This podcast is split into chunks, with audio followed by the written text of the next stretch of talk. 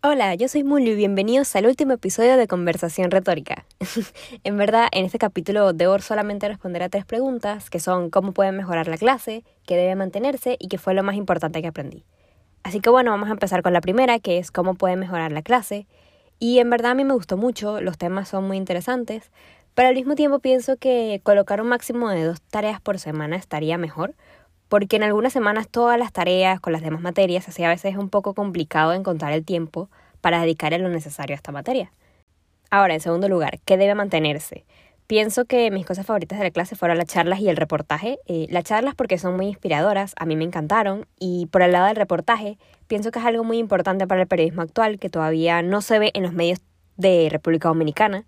Y en verdad, sinceramente, me gustaría verlo mucho más porque este tipo de reportajes a mí se me hacen súper interesantes y en verdad que nuestra carrera exija esto, puede ser que alguno de nosotros termine trabajando en un medio nacional y termine cambiando todo y lo popularice.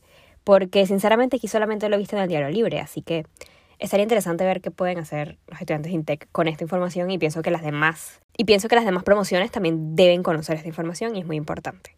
Y bueno, la última pregunta es qué fue lo más importante que aprendí y en lo personal fue que se puede emprender con el periodismo. Siento que siempre se ha vendido que como periodista solamente podemos trabajar en un periódico, pero me gustó esta nueva visión con la que salgo de la materia.